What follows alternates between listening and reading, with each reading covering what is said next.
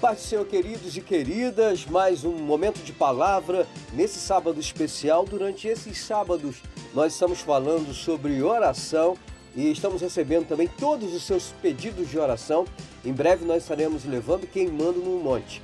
Mas hoje, o tema do programa é oração e eu quero discorrer sobre esse assunto. A oração sempre foi a principal arma de enfrentamento que sempre esteve à nossa disposição para a defesa dos ataques espirituais que sofremos, para a conquista de vitórias e também para nosso relacionamento com o Senhor.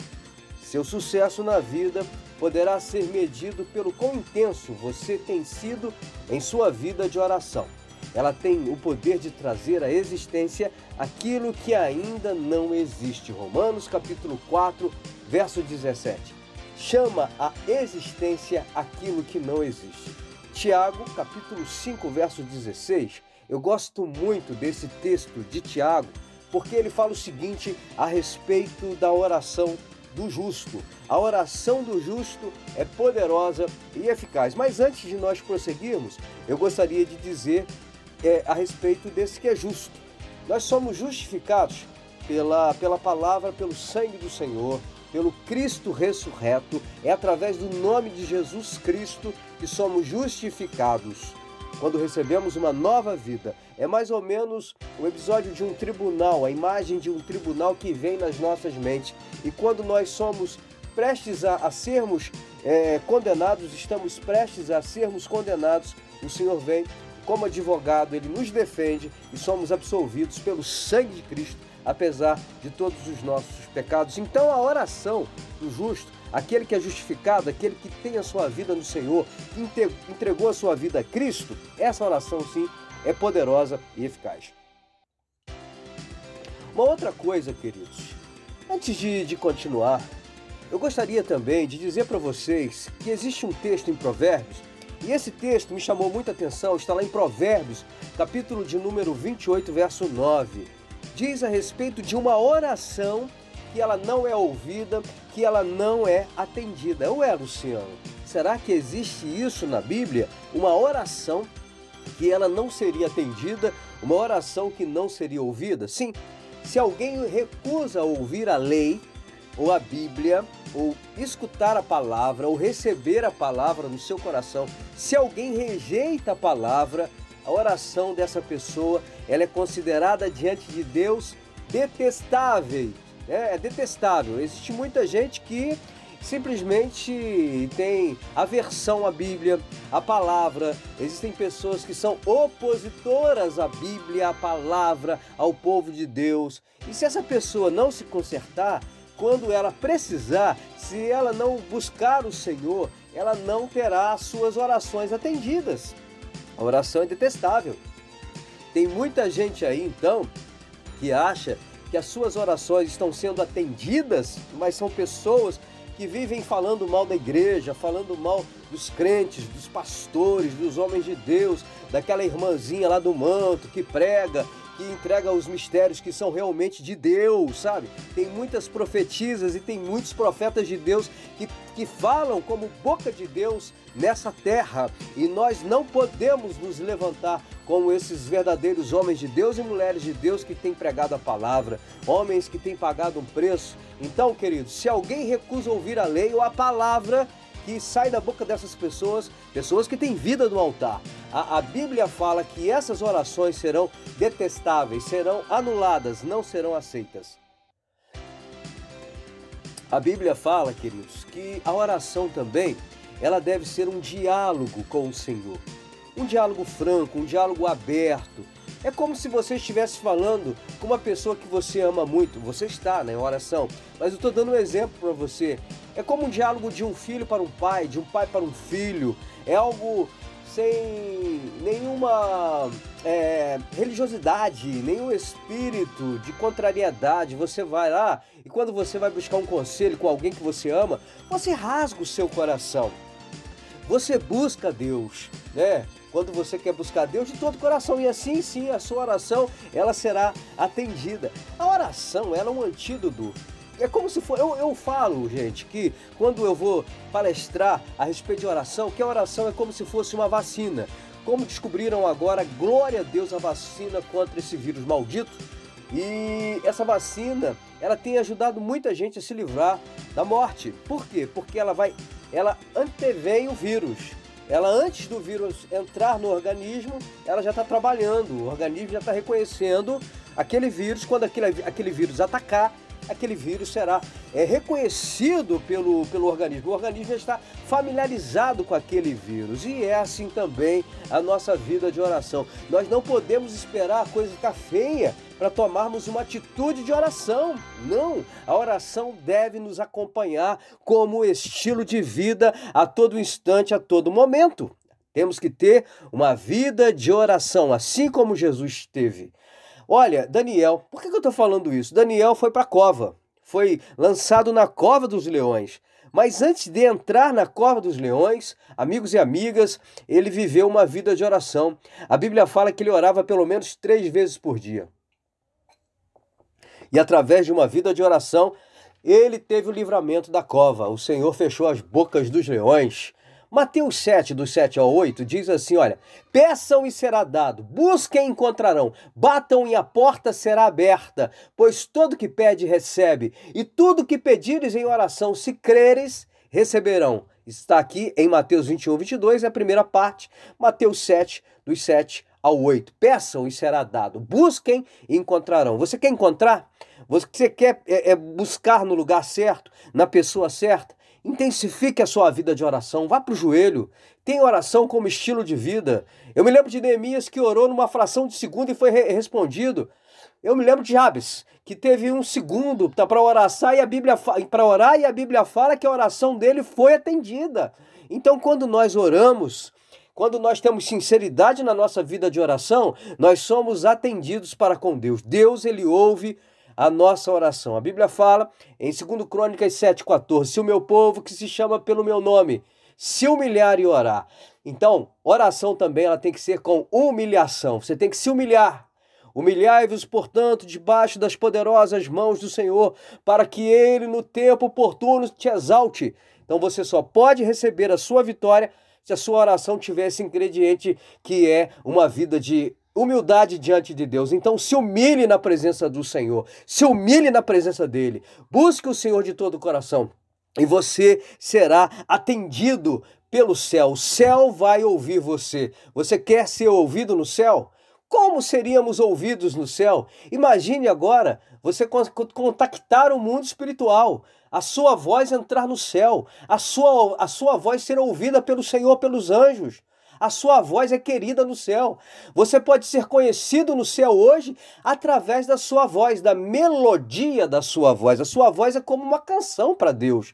Ela chega lá diante de Deus com essas ondas de, de uma linda canção, porque Jesus ele ama você e ele quer ouvir a sua voz.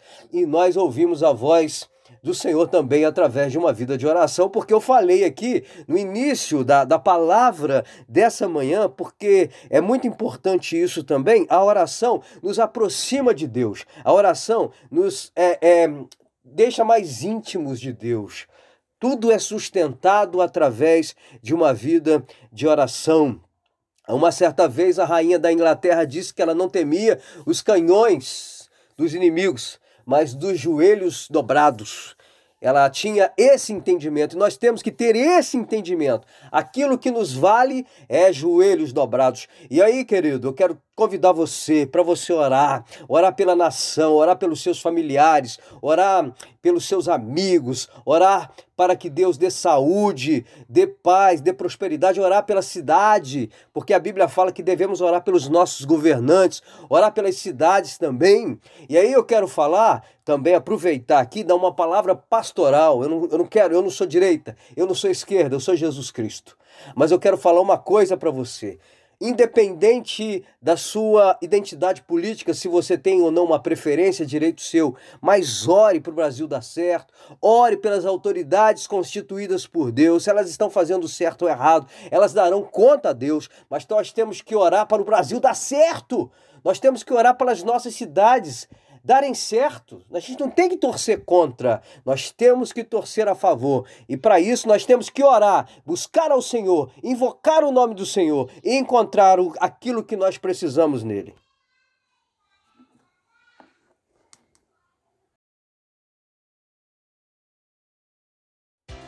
Pai do Senhor, queridos e queridas, mais um momento de palavra nesse sábado especial. Durante esses sábados, nós estamos falando sobre oração e estamos recebendo também todos os seus pedidos de oração. Em breve nós estaremos levando e queimando no monte. Mas hoje, o tema do programa é oração e eu quero discorrer sobre esse assunto. A oração sempre foi a principal arma de enfrentamento que sempre esteve à nossa disposição para a defesa dos ataques espirituais que sofremos, para a conquista de vitórias e também para nosso relacionamento com o Senhor. Seu sucesso na vida poderá ser medido pelo quão intenso você tem sido em sua vida de oração. Ela tem o poder de trazer à existência aquilo que ainda não existe. Romanos capítulo 4, verso 17. Chama a existência aquilo que não existe. Tiago, capítulo 5, verso 16. Eu gosto muito desse texto de Tiago, porque ele fala o seguinte a respeito da oração do justo. A oração do justo é poderosa e eficaz. Mas antes de nós prosseguirmos, eu gostaria de dizer é, a respeito desse que é justo. Nós somos justificados pela, pela palavra, pelo sangue do Senhor, pelo Cristo ressurreto, é através do nome de Jesus Cristo que somos justificados. Quando recebemos uma nova vida, é mais ou menos o episódio de um tribunal, a imagem de um tribunal que vem nas nossas mentes. E quando nós somos prestes a, a sermos é, condenados, estamos prestes a sermos condenados, o Senhor vem como advogado, ele nos defende e somos absolvidos pelo sangue de Cristo apesar de todos os nossos pecados. Então a oração do justo, aquele que é justificado, aquele que tem a sua vida no Senhor, que entregou a sua vida a Cristo, essa oração sim é poderosa e eficaz. Uma outra coisa, queridos, antes de, de continuar, eu gostaria também de dizer para vocês que existe um texto em Provérbios, e esse texto me chamou muita atenção, está lá em Provérbios, capítulo de número 28, verso 9 diz a respeito de uma oração que ela não é ouvida, que ela não é atendida. Ué, Luciano, será que existe isso na Bíblia? Uma oração que ela não seria atendida, uma oração que não seria ouvida? Sim, se alguém recusa ouvir a lei ou a Bíblia, ou escutar a palavra, ou receber a palavra no seu coração, se alguém rejeita a palavra, a oração dessa pessoa ela é considerada diante de Deus detestável. É, é detestável. Existe muita gente que simplesmente tem aversão à Bíblia, à palavra. Existem pessoas que são opositoras à Bíblia, à palavra, ao povo de Deus. E se essa pessoa não se consertar, quando ela precisar, se ela não buscar o Senhor, ela não terá suas orações atendidas. A oração é detestável. Tem muita gente aí, então, que acha que as suas orações estão sendo atendidas, mas são pessoas que vivem falando mal da igreja, falando mal dos crentes, dos pastores, dos homens de Deus, daquela irmãzinha lá do manto que prega, que entrega os mistérios que são realmente de Deus, sabe? Tem muitas profetisas e tem muitos profetas de Deus que, que falam como boca de Deus nessa terra. E nós não podemos nos levantar como esses verdadeiros homens de Deus e mulheres de Deus que têm pregado a palavra, homens que têm pagado um preço. Então, queridos, se alguém recusa ouvir a lei ou a palavra, que sai da boca dessas pessoas, pessoas que têm vida no altar. A, a, Bíblia fala que essas orações serão detestáveis, serão anuladas, não serão aceitas. A Bíblia fala, queridos, que a oração também ela deve ser um diálogo com o Senhor. Um diálogo franco, um diálogo aberto. É como se você estivesse falando com uma pessoa que você ama muito. Você está na né, oração, mas eu estou dando um exemplo para você. É como um diálogo de um filho para um pai, de um pai para um filho. É algo sem nenhuma é, religiosidade, nenhum espírito de contrariedade. Você vai lá e quando você vai buscar um conselho com alguém que você ama, você rasga o seu coração. Você busca Deus, né? Quando você quer buscar Deus de todo o coração e assim sim a sua oração ela será atendida. A oração ela é um antídoto é como se for. Eu, eu falo, gente, que quando eu vou palestrar a respeito de oração, que a oração é como se fosse uma vacina. Como descobriram agora, glória a Deus, a vacina contra esse vírus maldito. E essa vacina, ela tem ajudado muita gente a se livrar da morte. Por quê? Porque ela vai, ela antevém o vírus. Ela antes do vírus entrar no organismo, ela já está trabalhando. O organismo já está reconhecendo aquele vírus. Quando aquele, aquele vírus atacar, aquele vírus será é, reconhecido pelo, pelo organismo. O organismo já está familiarizado com aquele vírus. E é assim também a nossa vida de oração. Nós não podemos esperar a coisa ficar feia para tomarmos uma atitude de oração. Não, a oração deve nos acompanhar como estilo de vida a todo instante, a todo momento. Temos que ter uma vida de oração, assim como Jesus teve. Olha, Daniel, por que eu estou falando isso? Daniel foi para a cova, foi lançado na cova dos leões. Mas antes de entrar na cova dos leões, amigos e amigas, ele viveu uma vida de oração. A Bíblia fala que ele orava pelo menos três vezes por dia. E através de uma vida de oração, ele teve o livramento da cova. O Senhor fechou as bocas dos leões. Mateus 7, do 7 ao 8, diz assim: olha, peçam e será dado, busquem e encontrarão, batam e a porta será aberta, pois todo que pede recebe, e tudo que pedires em oração, se creres, receberão. Está aqui em Mateus 21, 22, é a primeira parte, Mateus 7, dos 7 ao 8. Peçam e será dado, busquem e encontrarão. Você quer encontrar? Você quer é, é, buscar no lugar certo, na pessoa certa? Intensifique a sua vida de oração, vá para o joelho, tenha oração como estilo de vida. Eu me lembro de Neemias que orou numa fração de segundo e foi re respondido. Eu me lembro de Jabes, que teve um segundo para orar e a Bíblia para orar e a Bíblia fala que a oração dele foi atendida. Então, quando nós oramos, quando nós temos sinceridade na nossa vida de oração, nós somos atendidos para com Deus. Deus ele ouve a nossa oração. A Bíblia fala em 2 Crônicas 7,14: Se o meu povo que se chama pelo meu nome se humilhar e orar. Então, oração também ela tem que ser com humilhação. Você tem que se humilhar. Humilhai-vos, portanto, debaixo das poderosas mãos do Senhor, para que ele no tempo oportuno te exalte. Então você só pode receber a sua vitória se a sua oração tiver esse ingrediente que é uma vida de humildade diante de Deus. Então se humilhe na presença do Senhor, se humilhe na presença dele. Busque o Senhor de todo o coração e você será atendido pelo céu. O céu vai ouvir você. Você quer ser ouvido no céu? Como seríamos ouvidos no céu? Imagine agora você contactar o mundo espiritual, a sua voz entrar no céu, a sua, a sua voz ser ouvida pelo Senhor, pelos anjos.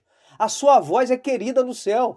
Você pode ser conhecido no céu hoje através da sua voz, da melodia da sua voz. A sua voz é como uma canção para Deus. Ela chega lá diante de Deus com essas ondas de, de uma linda canção, porque Jesus ele ama você e ele quer ouvir a sua voz.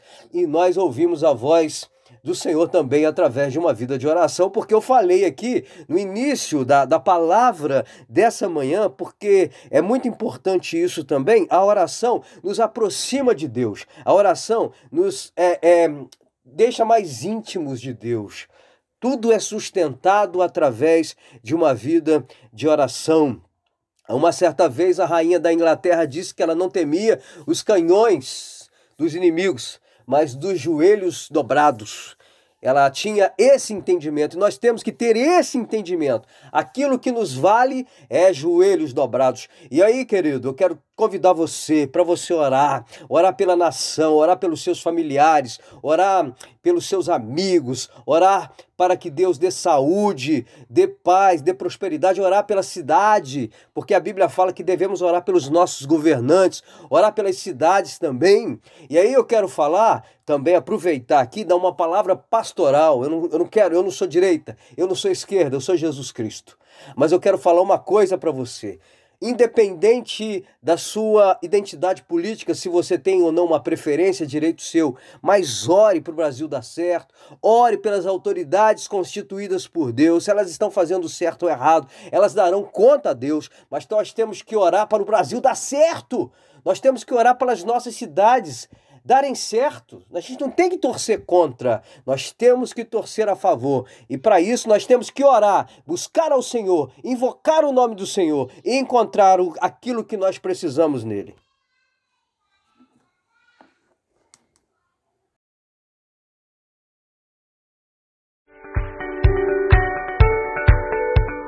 Pessoal de casa, sejam todos bem-vindos. É o primeiro podcast do Luciano Corguinha, é o podcast de número 1. Um. E hoje recebendo com muita alegria para esse primeiro podcast meu amigo, meu irmão, assim, de tanto tempo, Pastor Márcio, Marcinho de Oliveira, cara super gente boa. Quem aqui do Carmo não conhece ele? Marcinho, seja bem-vindo, você é de casa, meu irmão. Luciano, permita-me chamar né, apenas às vezes só de Luciano, pastor Luciano, é uma referência na minha história cristã. É, quando na minha conversão estava presente, foi um dos meus discipuladores, né? Essa palavra que está tão em, em moda hoje aí, Luciano foi um dos meus discipuladores, pastor, amigo. Um prazer, uma honra estar aqui nesse primeiro podcast, Luciano. Poxa, que honra. Que legal. E, e, estamos dando aí o pontapé inicial para esses momentos incríveis de conversa, de resenha, de bate-papo. Na realidade vai ser alguma coisa assim, bem descontraída, bem solta. Quando eu conversei com Wesley, chamei ele para o projeto, nós é, sentamos e conversamos e chegamos a um, uma conclusão que, que o podcast nosso vai ter, é, vai dar liberdade para o convidado expor as suas opiniões. E eu tenho certeza que vai dar muito certo, Sam. Vai dar muito certo. O seu carisma a sua pessoa Obrigado. já deu certo. Então, e, e, esse camarada aqui é teólogo nato. Ah. Ele hoje ele está pastoreando uma igreja incrível aqui no Carmo. Daqui a pouco a gente vai falar sobre a, a Betânia. Mas para a gente começar aqui, é, é, realmente pelo começo, eu quero te apresentar, porque tem muita gente que talvez está nos acompanhando aqui não te conhece, né? E vai ficar te conhecendo hoje através desse podcast nosso. Pai de Miguel e Mariana, casado com a minha irmã, minha amiga Cláudia Goulart. Você é, esteve no casamento. Estive no casamento. Flamenguista! Pois é, flamenguista, de coração. Como todos da sua família, né? Sim, sim. É enfim, família abençoada, vem de um berço muito, é, muito e, tradicional e, aqui na cidade. Eu tenho a alegria, é, é, Luciano, de minha filha Mariana, meu filho Miguel 13, Mariana com, com 19, Mariana já aí tomando seus passos, né, já como responsável por si, né, pela sua história, fez uma grande escolha de ser missionária. Pois é. Está lá em Mato Grosso do Sul, hoje uma jocumeira, uma missionária da Jocum, e trouxe muita alegria muito orgulho para nós. Então, muita preocupação também, mas muito orgulho. Um beijo para Mariana, com certeza ela vai acompanhar o nosso podcast, para todos lá, e que essa, que essa resenha chegue até ela e abençoe ela Amém. também. Tá Amém. Tá Amém. É, depois a gente vai falar um pouquinho sobre o chamado missionário, beleza? De repente sim, sim. hoje gente marca, a gente pode marcar Sim, um. a gente tem um trabalho muito legal no Amazonas, pois trabalho é, missionário cara. no Amazonas. A gente pois faz é. viagens missionárias todos os anos ao Amazonas. E em uma dessas viagens foi que despertou aí o chamado da Mariana para missões. Muito legal, muito legal. Já já vamos voltar nessa conversa é, de, desse, de, de, dessa chama que arde no seu coração por missões e a sua okay. filha, a sua família acabou sendo alcançada por isso aí, Sim. né? Muito legal, muito bacana. Mas eu quero já assim é, apresentar para vocês um livro que eu amei o título desse livro aqui e é muito interessante. Terá a igreja um futuro? Autoria do meu querido amigo Márcio de Oliveira e ele fez uma dedicatória muito bonita para o Corguinha, ao amigo pastor e discipulador. Um grande abraço do Marcinho. Que legal, querido, que legal. É um livro que realmente, só assim pelo título, já mexe com a gente. É interessante. Esse, esse livro, Luciano, hum. ele nasceu fruto do, de, do trabalho final do curso de teologia. É, o TCC, né? No último período, é, nós somos né, é, convocados a fazer o nosso TCC, nosso trabalho final de curso. E, e é uma pergunta: terá a igreja um futuro? Eu descobri nesses anos, Luciano, que eu tenho uma veia um pouco crítica. Né? É a capacidade até de, de autocriticar, de fazer uma autoanálise quanto à, à caminhada da igreja, a caminhada da igreja cristã mas, claro, o, o, o, meu livro vai tratar principalmente do movimento evangélico brasileiro. Uhum. Né, terá a igreja um futuro? Eu trato do movimento, principalmente do movimento evangélico brasileiro. Não é pretensão minha falar da igreja na sua totalidade, porque a igreja do Senhor tem, tem essas muitas faces, né, uhum. muitos movimentos. A gente fala do movimento evangélico brasileiro, a qual eu pertenço, a qual eu, nós né, fazemos uhum. parte e que nos interessa o crescimento da igreja igreja e o futuro da igreja. E eu faço essa autocrítica. Uhum. A verdade, terá a igreja um futuro? E é uma pergunta, e aí você vai encontrar a resposta lendo o livro. Uhum. E você vai perceber nas linhas do livro que a gente faz uma autocrítica. Uhum. Entendeu? E há, e há também um, um, retorno ao passado. Sim. A gente olha para o passado uhum. para tentar achar um futuro. Eu, eu até separei um texto aqui que eu achei muito interessante, a gente pode é, trabalhar em cima dele, em cima do seu livro também, Atos capítulo 2, versos 46 ao 47, perseverando unânimes todos os dias no templo e partindo o pão em casa, comiam juntos, com alegria e singeleza de coração, louvando a Deus e caindo na graça de todo o povo. E todos os dias acrescentava o Senhor à igreja aqueles que se haviam de salvar. Cair na graça do povo. É um desafio, né? Um desafio. É, você, eu aprendi uma, uma, uma vez que a gente tem muito essa coisa de ganhar as pessoas para Jesus. Né? O mundo evangélico ele tem esse ardor missionário da evangelização, de ganhar as pessoas para Jesus. Jesus fez um convite, né, uma convocação ao seu povo e de pregar o evangelho. Então nós temos essa convocação da parte do nosso Senhor e a gente tem esse ardor missionário de levar Jesus às pessoas. E aí eu aprendi uma vez com um pastor que, de que antes que a gente ganhe a pessoa para Jesus, a gente precisa ganhar a pessoa para a gente. Sim. Sim. Né? O cair na graça é você ser essa pessoa é, é, que, que tenha essa penetração na vida da pessoa, que você conquiste a pessoa, que ela tenha confiança em você, tenha confiança na igreja, no, confiança naquilo que você prega, é, passa por dar testemunho, passa por viver aquilo que a gente prega. O cair na graça é você ganhar essa pessoa primeiro para você e depois ganhar para Cristo. É um desafio enorme, né? Nós conseguirmos é, alcançar o coração dessas pessoas. Isso aí, a palavra. E a igreja, a igreja evangélica brasileira, é, é, segundo aquilo que você, você mesmo falou comigo agora há pouco, são palavras do Marcinho, não são palavras do Luciano, que você tem isso, de ser um pouco crítico, né? De olhar para dentro da igreja, é, é, porque nós pertencemos à igreja. Sim. Nós somos o corpo de Cristo. Sim. É verdade? Então nós podemos. Sim. Nós podemos. E, enfim, e como você vê esse momento atual da igreja evangélica brasileira em que e será que nós estamos conseguindo é, é, alcançar realmente o coração das pessoas como nós alcançávamos no passado? Estamos caindo na graça do povo ou não? Será que o nosso discurso não está, talvez, sofrendo alguma interferência por um motivo, quem sabe, político, é, uma instrumentação política de de um grupo que quer falar em nome de todos os evangélicos, na realidade, na igreja evangélica não existe isso, concorda comigo? Sim. Não existe uma figura que fala por todos nós. Sim. Só Cristo. É porque são muitos movimentos, né? Uhum. Muitos movimentos, muitas representações, é, divergências na, nas doutrinas. Existe um que nos une, que é Jesus, Sim. mas existem diferenças na, nas, nas, próprias doutrinas, do modo como enxergar né, a, a, a, religião, a própria fé. Então, nós não temos um representante que possa é, dizer que representa a todos. Acho Sim. que isso que, que, é a sua colocação.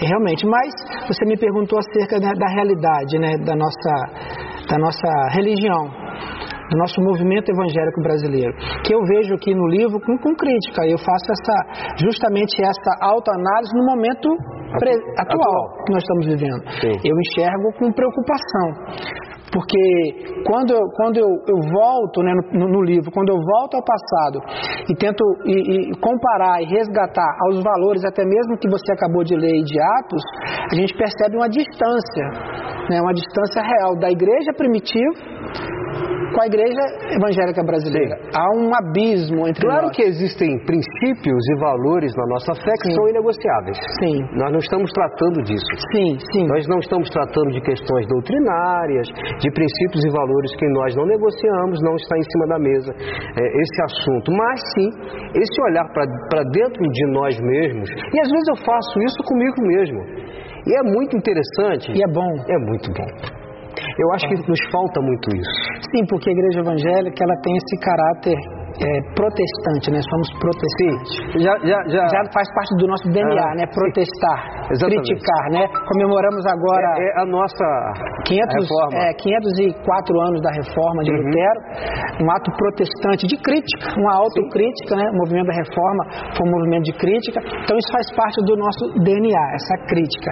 Mas é muito fácil apontar os erros, né? É um, é um, é um desafio de uma coragem apontar os próprios erros.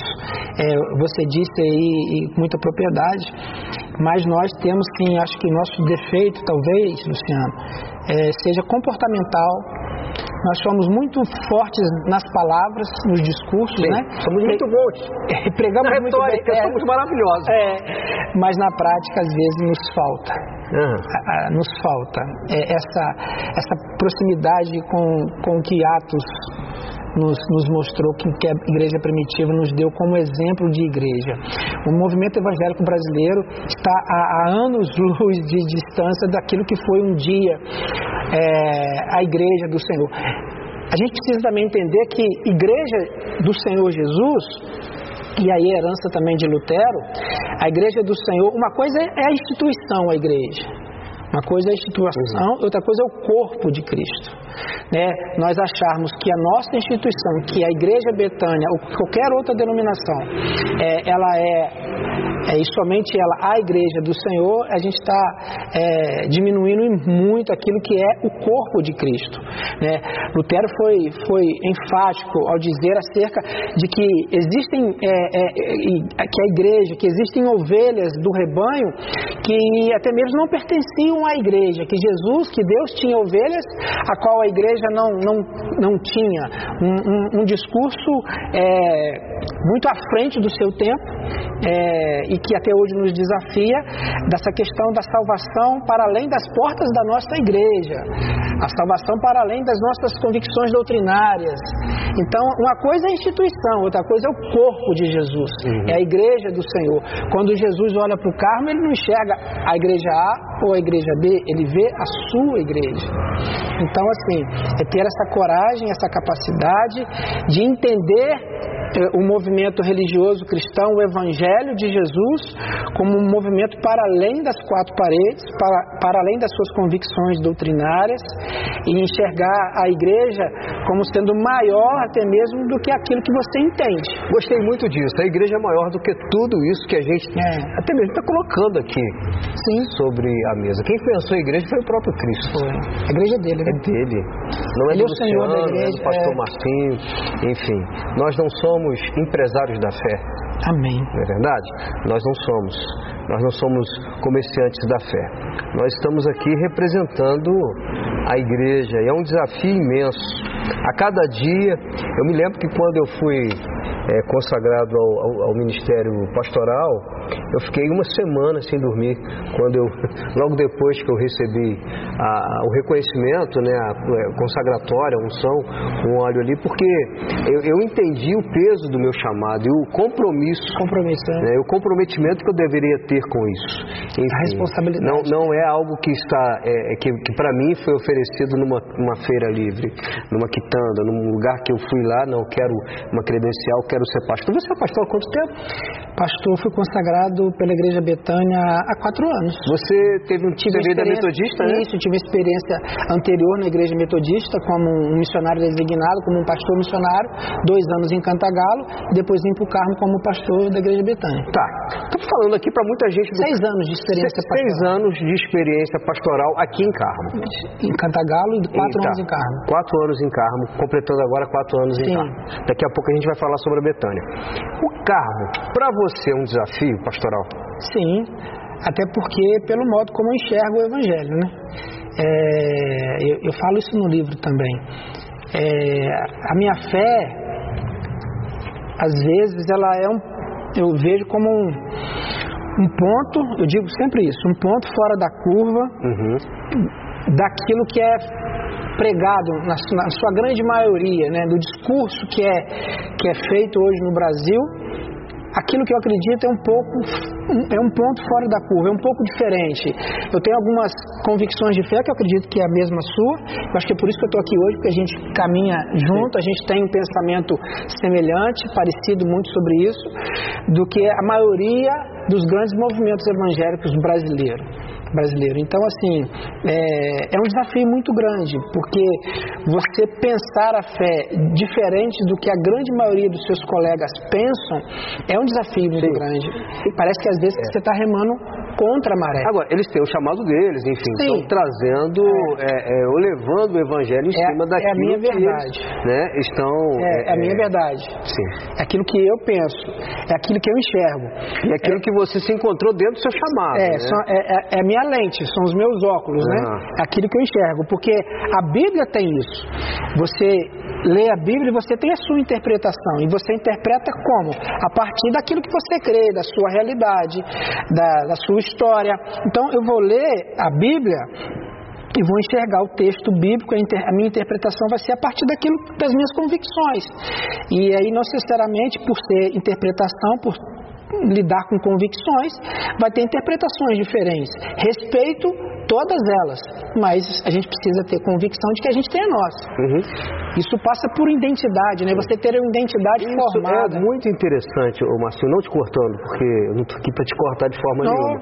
Mas só para fazer uma, um, um aqui, quando eu participo das minhas reuniões é, ministeriais e também da, da Convenção Batista Nacional, da Igreja Batista, uma das coisas que eles, eles, eles falam muito lá é a respeito da nossa identidade, no nosso caso a identidade batista e a identidade evangélica. Mas a questão da identidade ela tem que ser é, é algo bem latente em nós, bem assim, quando alguém olhar para a gente entender, né, a nossa linha realmente, para que, que nós estamos aqui, para que, que eu, por que, que eu estou é, é, hoje no ministério pastoral, qual é a minha, o que me identifica? Quando as pessoas pensam Luciano Corguinha, o que que elas o que, que elas, o que vem em mente na cabeça delas. Mas já já você vai, você vai me responder. Lembrando que nós estamos aqui no primeiro episódio, Marcinho, do podcast do Corre Guia. Com muita alegria nós estamos aqui também sendo abençoados e patrocinados pelo meu querido é, cinegrafista, também o meu produtor, é, o Léo Muniz. Já já estamos de volta. Podcast do Luciano Corguinha, que coisa boa estarmos juntos aqui pelas mídias sociais para esse momento de resenha, de palavra. É muito legal podermos receber pessoas incríveis como meu amigo Marcinho, porque o Marcinho é um cara, além de ser muito gente boa, um baita pastor e também deixa a gente à vontade para. É, vontade para a gente perguntar realmente aquilo que, que é relevante para as pessoas. E eu estou aprendendo muito com você, tá? Ah. Aprendendo muita coisa. Você gosta de podcast? Gosto. Bacana, né? Bacana, bacana. bacana. Veio, veio para ficar, né? Veio para ficar. E a gente vai, nós faremos bastante aqui. Vamos fazer aqui com outros assuntos também. Vamos falar sobre esporte, saúde, educação, enfim. E também fé, né? Com certeza. Amém. Bom, antes de, do Blake, eu havia falado para você a respeito da, da identidade. Identidade. O que, você tem a, a, falar sobre isso? Você falou, né, é, quando as pessoas olham para o Luciano... Isso, olham para o Marcinho, para a igreja. convidadas, né? Isso. o que, que vem à mente, o que precisa vir à mente. É, eu acredito, Luciano, que religião, eu ouvi há pouco tempo e é uma coisa que eu já acreditava. Vários outros pastores dizem isso. Que a religião, que a fé não é você trazer Deus para o nosso plano e querer e desejar que Deus venha resolver os nossos problemas. É um Deus que está a nosso serviço para resolver os nossos dilemas, de um Deus que vem para solucionar as nossas dificuldades. Não é que Deus precisa descer e deixar de ser Senhor para ser nosso servo, para nos dar presente. Religião não é isso. Quando você pensar né, no Marcinho, no pastor Marcinho, pensa que ele crê que não é o céu, não é Deus que precisa descer, mas é que a gente que precisa subir. A gente aqui precisa buscar as coisas que, que são do alto. Pensar nas coisas do alto. Os valores do alto. Sim. A religião serve, entre aspas, não é para vir resolver o meu problema, mas a religião serve para me tornar uma pessoa melhor. Para próprio... me, me tornar uma pessoa do bem. Sim. O próprio termo, né? Religare. Religare. Ligar o homem. É, é nos religar a Deus. O Evangelho é para que a gente se torne uma pessoa melhor, para que a gente seja uma pessoa do bem. Jesus era uma pessoa do bem. Jesus era um, um, camarada que as pessoas gostavam de estar perto dele. Rapaz, você falou. Então, assim, é, falou, é, é, é para nos tornar uma pessoa amiga. Isso é maravilhoso. Isso que você falou aqui me abre agora um pensamento assim que realmente me, vai me impactar bastante sempre. Tem me impactado muito. Aonde Jesus estava, tinham as multidões com ele. Sim. E aí, ele era uma pessoa acessível, sim, dócil, amável. E aí as pessoas se sentiam bem, bem ao lado de Jesus. E aí vem o lado crítico, né? Uhum. Por que que hoje as pessoas não se sentem bem nos ambientes religiosos? Por que, que os, pe os pecadores hoje, né, é, às vezes, não, não querem ficar ao lado dos pastores? Por que, que se sentem né, arredios? Sim. A questão da consciência do pecado existe aí fora? Não sei. Mas deveria existir, né? Pecado, porque, salvação são discursos isso. religiosos. Sim, porque a, a, própria palavra de Deus fala que é o Espírito Santo que convence o homem do pecado, da Sim. justiça e do juízo. Sim, existia em Jesus e ainda assim existindo, as pessoas gostavam de estar perto Sim. dele. Não é, não é o discurso de, acerca de, de santidade, não é o discurso acerca de salvação que afasta as pessoas, porque Jesus tinha esse discurso e os, e os pecadores gostavam de estar perto dele. Eu me lembro agora, você é, é, falando aí, me veio à mente daquele momento em que Jesus, ele, eles chegaram até ele e com a mulher que foi vista adulterando, creio que agarraram ela pelo cabelo, puxaram e levaram ela até Jesus.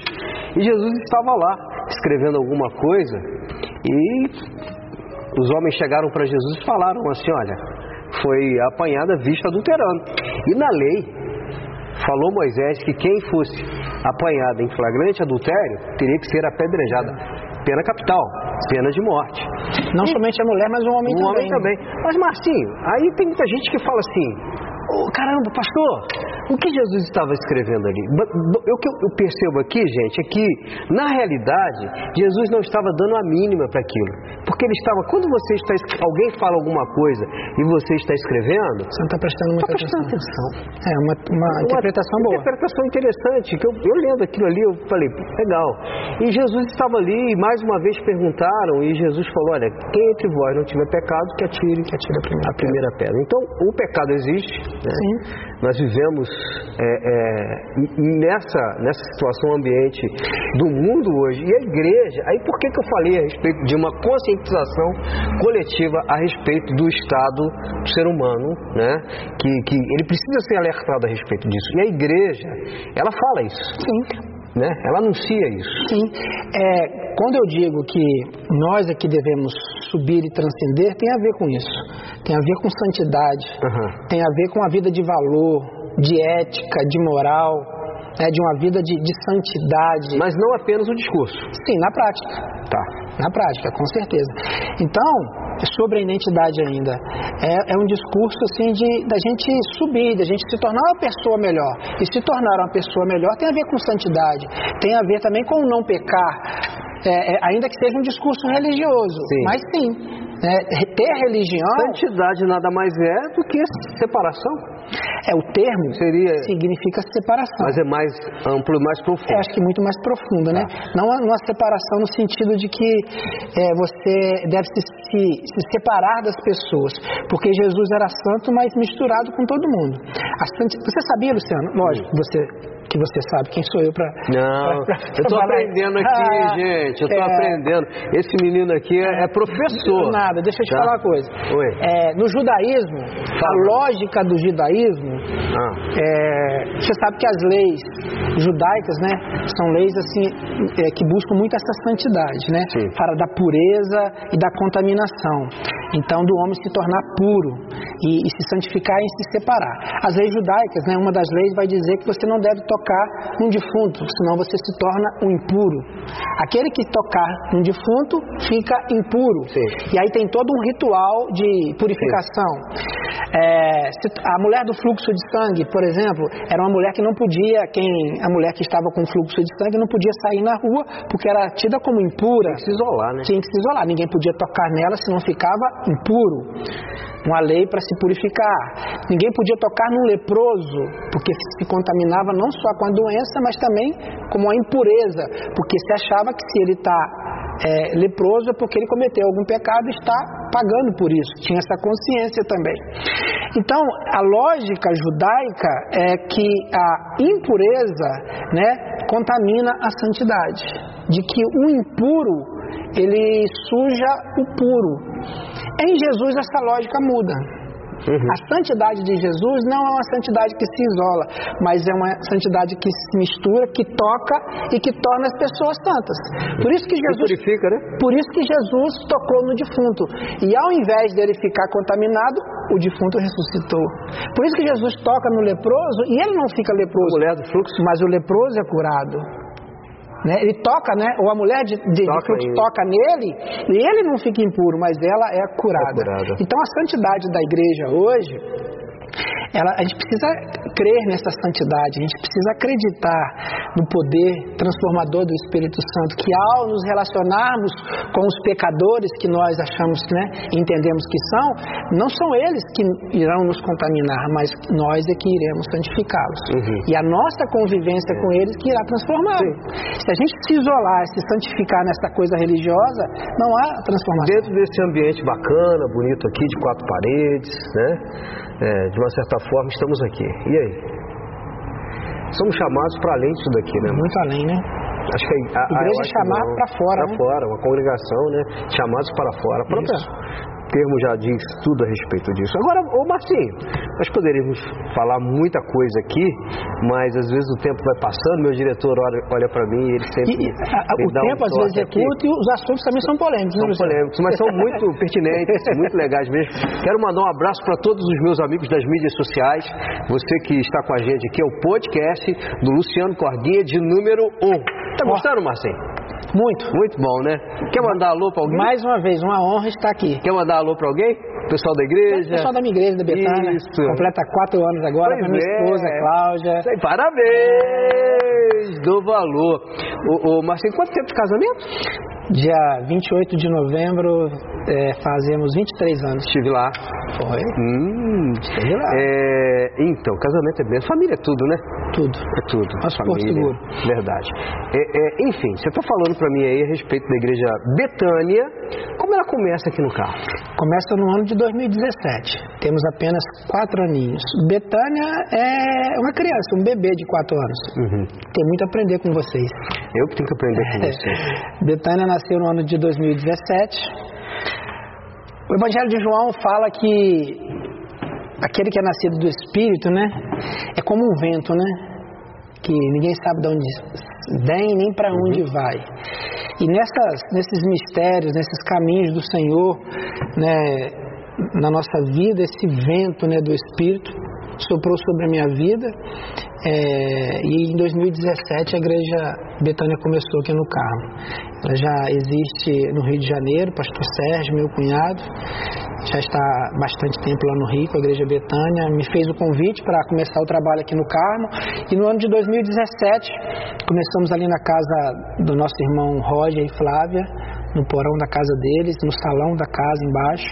Começamos a nos reunir E logo o Senhor foi, foi enviando pessoas, nós fomos é, nos unindo nesse projeto e aí já alugamos um espaço. Logo depois também já estamos agora num novo espaço, num, num galpão, você já esteve lá, reformado, ali na, bonito, na rua muito Ubelar, 469. É, temos quatro anos e, dois anos de pandemia, né, né pastor Luciano? Rapaz, que desafio, Que desafio, né? Que desafio, gente. Principalmente para pastores e igrejas novas, como a Igreja Betânia, nós sofremos muito. Foi um baque muito grande para nós, perdemos ovelhas, a pandemia, queridas, um baque muito grande para nós, pessoas que nós amávamos e que a Covid levou.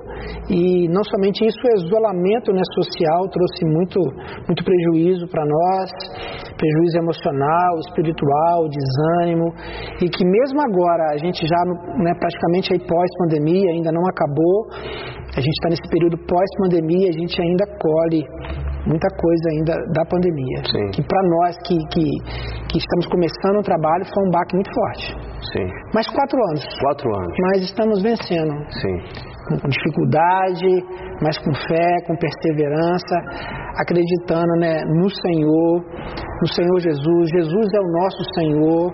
A gente acredita no poder transformador do Evangelho, A graça no poder da graça de Jesus na vida das pessoas, que tem essa capacidade de não apenas é, essa transformação não é uma transformação religiosa apenas da fé, mas uma transformação concreta na vida das Eu- pessoas. eu- eu percebo- O Evangelho transforma as pessoas. Eu percebo muito aqui é, é, é, o seu cuidado em tentar mostrar para as pessoas que não é apenas a religião.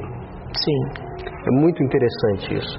Você tenta, é, é, é, é, com o seu discurso, mostrar para as pessoas que o Evangelho é muito mais que uma é religião. muito mais do que isso. É a de- Betânia é muito mais do que uma É, religião? é, eu não, olha só, não, Nesse- quero, não no- quero ser pretencioso, pelo amor de Deus, né? Longe toda, todo o espírito de, de, de Pretensão, soberba, de pretensão. Mas não, não a igreja betânia, o evangelho é a superação da religião. religião. O evangelho não é religião. Não é religião nesse sentido? É, o evangelho supera. Supera, né? muito. Porque o evangelho vai tratar da vida inteira da pessoa, né? Não vai falar apenas da questão ritual, ritual de dentro de um templo, mas vai falar da vida. A igreja, na religião, é um templo. A igreja, no evangelho, é a vida da pessoa. A nossa igreja é a nossa vida. É uma vida de transformação. É, é- é como eu me comporto é, quando vou ao banco, quando eu vou trabalhar, quando eu vou estudar, dentro da minha casa. Agora, você tocou no. A gente vai conversando aqui, os assuntos vão, Vão aparecendo. surgindo, né? Os assuntos vão aparecendo e, e o tempo, daqui a pouco. É porque é bom conversar com você. Rapaz! Mas assim, nós moramos numa cidade. Wesley, carro tem quantos mil habitantes? 19? Deze- 19 mil. Cerca de 19, né? É, 19 mil habitantes. É um desafio da testemunha em carro? Principalmente para nós dois, né? Somos filhos da terra. Pois né? é, rapaz. Porque aí é o Luciano, filho do Oséias. É, da padaria. É, é o Marcinho, É. filho da Guguta. A própria palavra Guguta. Um abraço para dona Guguta, para seus irmãos também. A palavra fala que o profeta não tem valor. Eu ia falar isso, iria falar isso agora há pouco. Para nós, eu acho que é mais desafiador. Pois é, para mim, para o Luciano, é muito desafiador. Já falei também. com Deus várias vezes, falei, Senhor, é aqui no carro que o Senhor me quer. É, graças a Deus, hoje eu tenho um trabalho também em mídia, né, que é na Rádio Juventude. Quero mandar um abraço para os meus diretores, para os meus amigos da Rádio Juventude FM, o meu querido gerente Alan Caetano, também lá o, irmão Valber Pereira, o pastor Valber, que é o presidente, o Milton, que é o meu produtor e apresentador, Milton Carvalho, para todos os amigos da Rádio Juventude. Vou receber alguns colegas aqui também, inclusive o Raoni. Não. Mas enfim, é, é, é- é complicado isso. E, e- porque a própria palavra fala que sim, né? Essa questão de nós morarmos numa cidade pequena, né? A gente tem que ser Filho da terra. Filho da terra. É, é, mas é, a gente, eu, eu entendo também que aonde nós estamos ali é a expressão do nosso chamado. Deus nos plantou aqui, Aqui. né? Então nós estamos aqui. Ele tem mas ele te plantou aqui, mas eu, eu, eu vejo você também voando para outros lugares aí no Brasil. Verdade. Não é verdade? Amazonas, Isso, né? No Amazonas.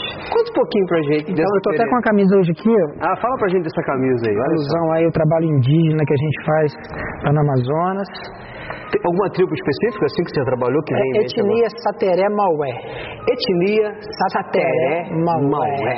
Gostei. É, tem uma é frase... Tupi Guarani isso? Não, é, é uma é raiz, né, raiz, na né? verdade, mas é, é uma etnia bem específica, Sateré Maué, da região de Maués do Amazonas.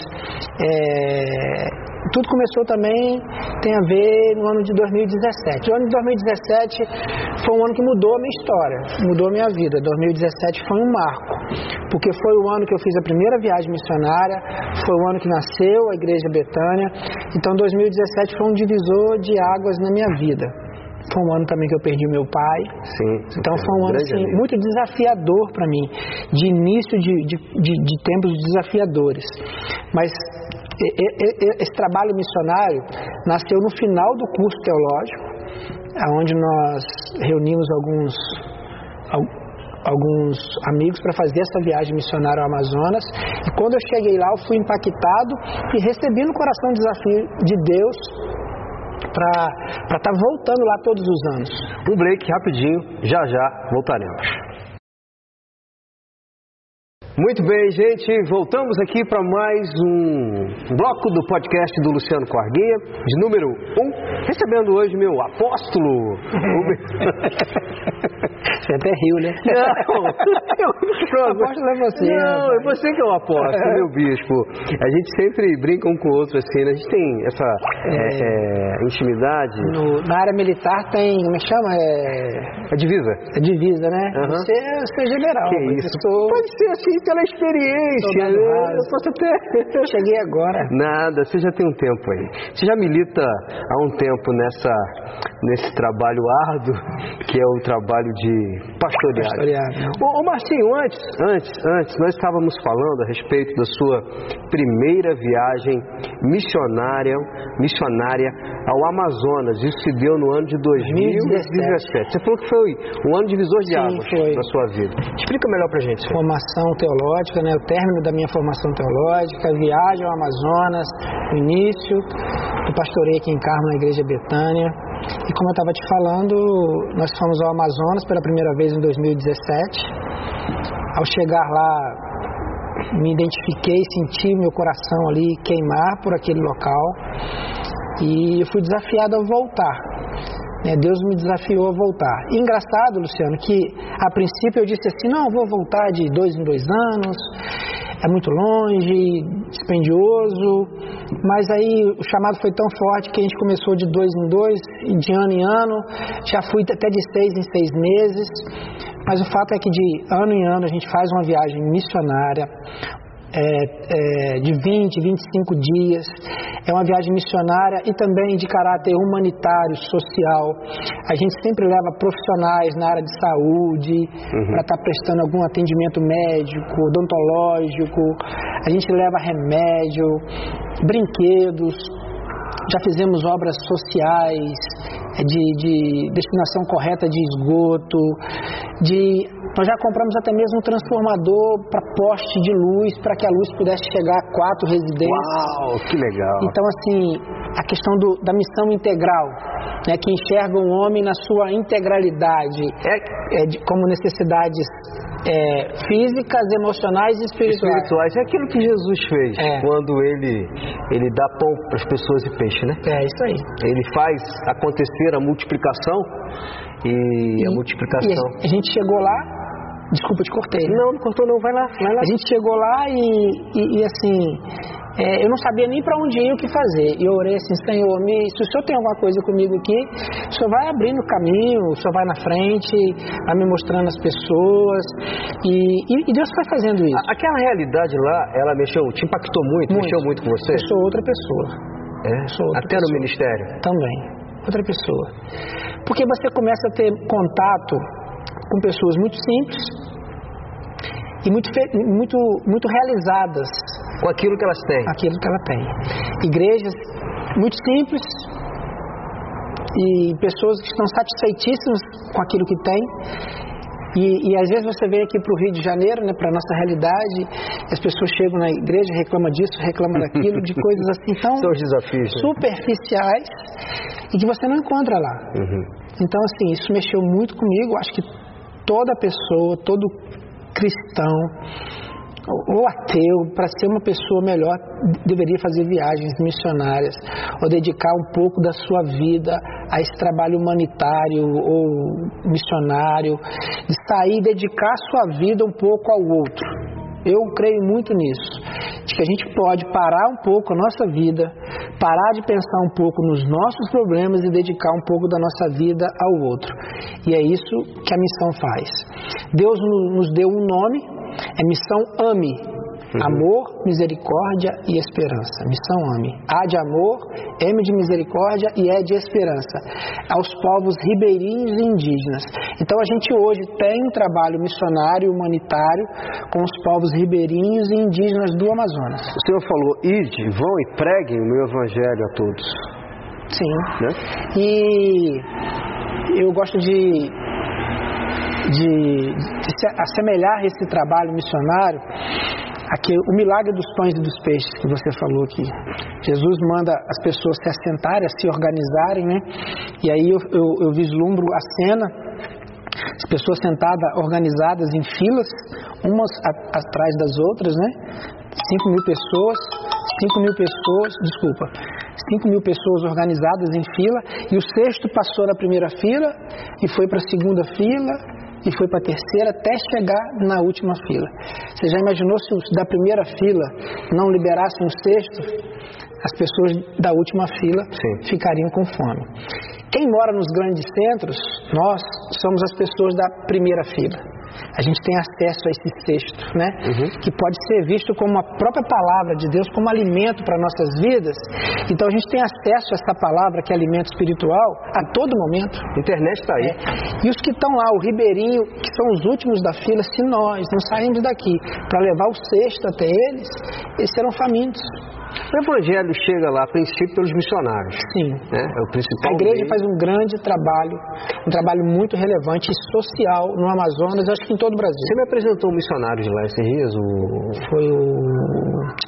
O Henrique. O Henrique. Henrique. Henrique veio passar um tempo aqui com a gente, ele é do Amazonas. Sim, sim. É um povo muito assim, receptivo, hospitaleiro. Coração isso, aberto. sofrido, mas feliz. É um povo assim que tem uma lição de vida para passar para a gente que vai lá. É, você já está convidado, você sabe disso. Você já me chamou, é, chamou para ir várias em, vezes. Em junho do ano que vem, em 2022, a gente já está organizando para voltar, passarmos a 20, 25 dias. Vamos para a região do Sobrado, em Novo Airão. Ô, ô Marcinho, é, é, de boa, assim. Você falou, vamos lá, enfim, já fui lá. E a grana para isso? De onde vem? Vem do Senhor, o dono do ouro e da prata. Totalmente. Ô, ô, ô, Luciano, é, é, é, o Senhor que, que, que pastor, manda, né? É uma verdade que a gente ah. às vezes precisa encarar. É, não, é, às vezes a gente tem desculpa para as coisas. Porque quando a gente coloca como prioridade, a gente vai. A gente, a gente dá um jeito quando a gente quer. Né?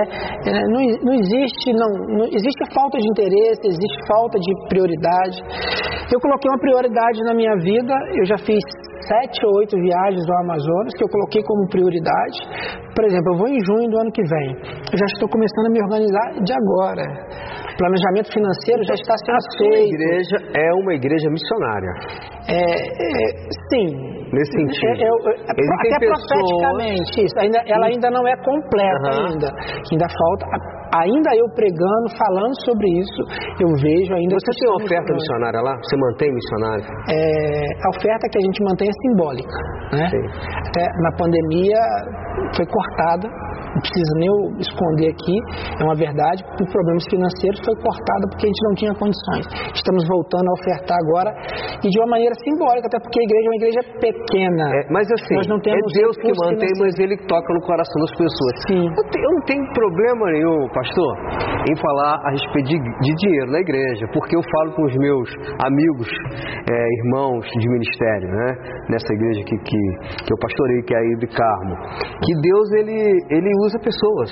Não vem um anjo do céu com a mala de dinheiro e fala, Luciano, tá aqui para você pagar o aluguel. Né? Assim, Deus, ele usa pessoas. Sim. E pessoas com o coração aberto para a obra missionária. E eu creio que missões existem. Eu, eu ouvia isso. Três formas, né? né? Você vai, você contribui e você ora. Sim. Basicamente isso aí. É oração, Indo, contribuindo orando. e orando. São as três importantes, eu acho que as três caminham juntas. É. E, e quem ora não impede daquele que ora ofertar. Uhum. Né? Ah, eu estou orando. Está orando, mas também pode ofertar. Tá. E aquele que oferta também não é impedido de ir. Ah, eu já oferto, mas também você pode ir. Às vezes o que acontece é que a gente assume um desses três papéis e se acomoda em um desses três papéis. Mas Jesus também nos chamou para os três. Né?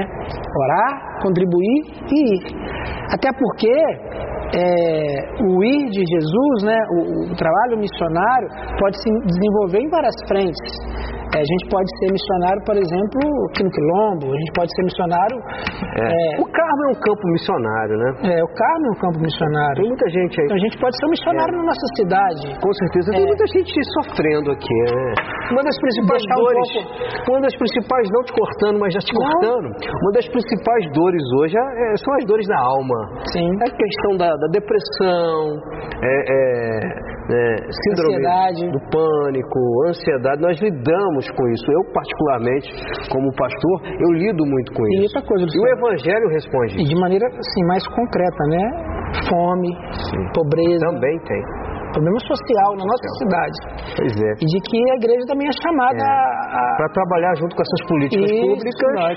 A, a, igreja também não pode achar que é papel do Estado, do governo, resolver problema social e que nós não somos também é, tocados a, ajudar. Nos omitimos muito. É, né? muito. É, eu acho que nós é. temos que, que, que Voltando, voltando lá no início, nós somos muito bons nas palavras, nas palavras nos, discursos. nos discursos. Somos muito acostumados. Forte no púlpito. Somos, somos fortes no púlpito. Somos fortes na mídia. Somos fortes. Mais na... fraco em missões, né? Pois é. Então eu acho que o grande desafio do Luciano Corguinha, do, do, do Márcio, de todos. Vamos falar da gente, deixa, vamos deixar os outros. É, vamos falar vamos, nós dois. Nós dois, se alguém quiser criticar, critica nós dois. Nós dois, tá? É. Você pode colocar. no, no, nos é. comentários lá, sem problema nenhum. Sim. Né? Eu recebi uma crítica é, de alguma transmissão de uma palavra que eu fiz. Enfim, tem problema nenhum não. A gente está entre a gente. Nós aqui estamos falando de nós dois só. Pronto. Acabou, entendeu? O papo é nosso, é, é. reto. Mas nós temos que, que, que, que fazer isso mesmo, né? mostrar que, que a gente está entendendo que é tempo de mudar alguma coisa. Até porque eu acredito que a solução do mundo, do nosso país é a igreja. É. Eu não a igreja institucional, a instituição, mas a igreja do Senhor. É. Eu não acredito que a solução esteja em algum homem.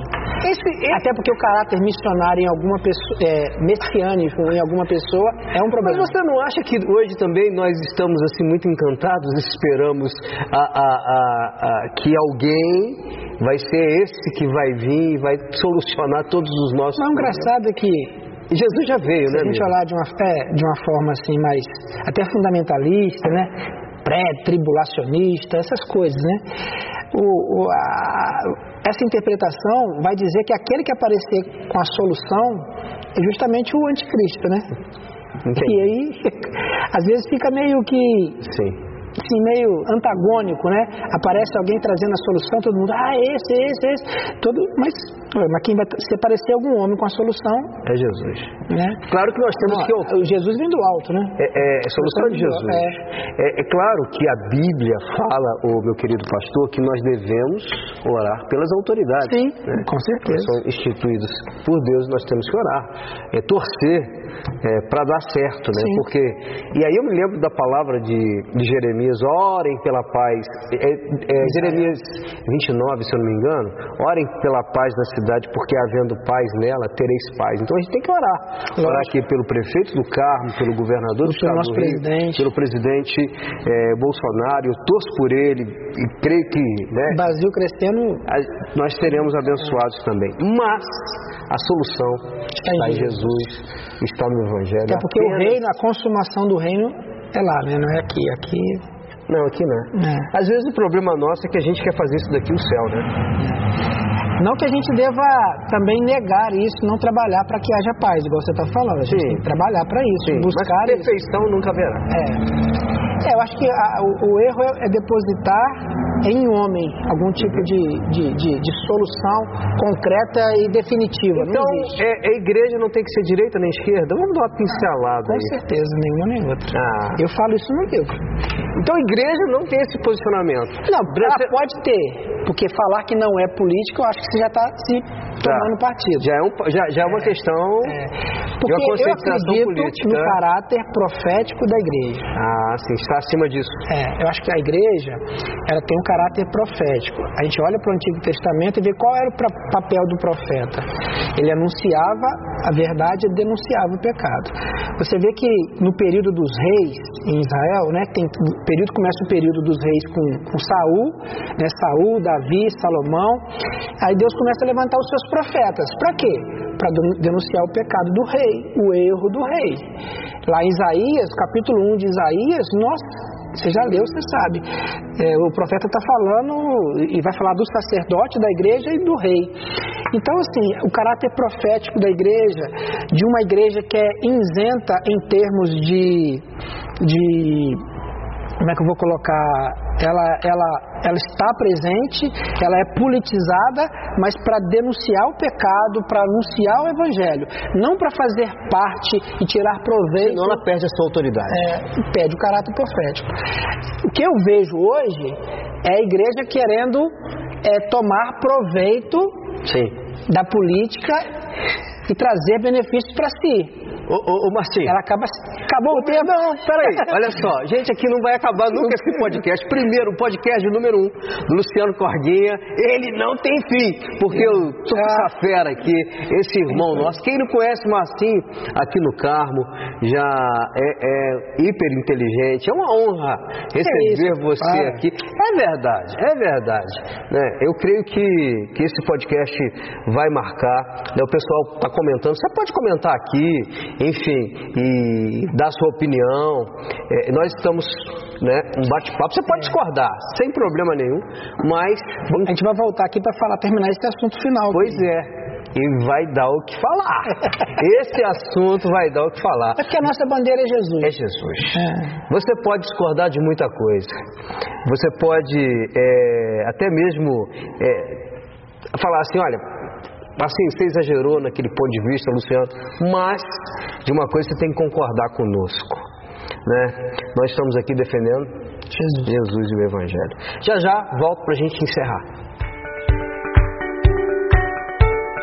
Pois é, gente, nós estamos aqui, podcast do Luciano Corguinha, podcast número 1, um, uma conversa muito agradável, muito sincera, é, muito franca, o nosso querido amigo pastor Márcio de Oliveira, amigo do Corguinha, por isso que ele está aqui. Só estamos amigos. Ser campeão.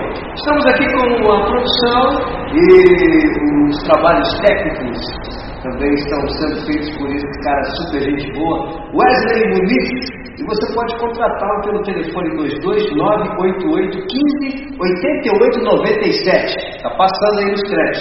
Vou repetir: 22988158897. Ele trabalha com mídias sociais, está fazendo um trabalho aqui no carro sensacional. É, você que é empresário, comerciante, procure esse fera aí que ele vai te ajudar, vai te dar um suporte super bacana. Mas Marcinho, caminhando para o final, quero te agradecer muito, cara. Muito, muito, muito. É, pede desculpa a Cláudia por ter te falado. Prazer estar aqui. Prazer E falando sobre tudo, mas ficou muito assunto ainda para a gente conversar.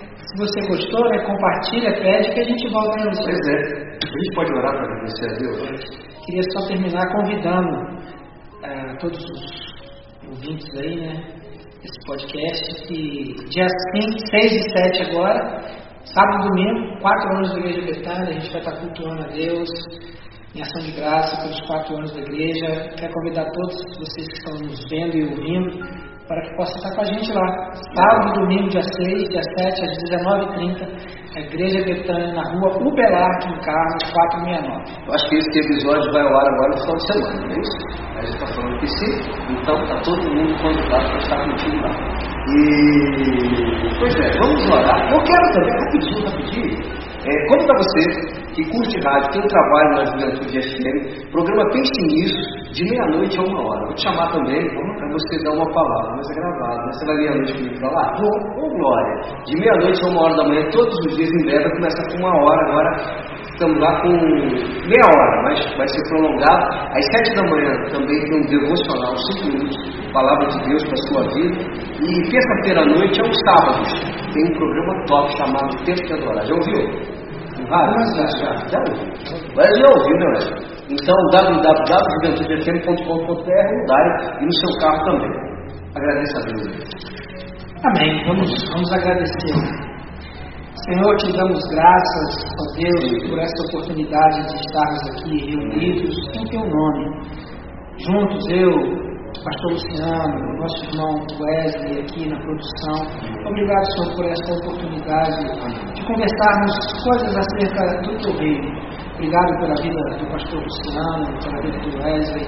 Obrigado por esse podcast, que seja um canal, Deus abençoado por ti, um canal de transmissão de notícias, de informações, mas também, acima de tudo, a proclamação também do teu Evangelho. Abençoe que o servo está à frente desse trabalho, que ele tenha muita bênção, muita alegria, que ele colha, Deus, do fruto desse trabalho.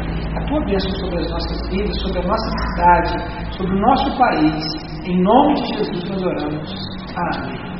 Pois é, é o podcast do Luciano Corquinha de número 1. Um. Muito obrigado pela sua audiência, por você ter estado conosco com essa fera, pastor Márcio de Oliveira. Aprendi muito com você hoje, tá? Gente, obrigado, tchau, fiquem com Deus. Até a próxima.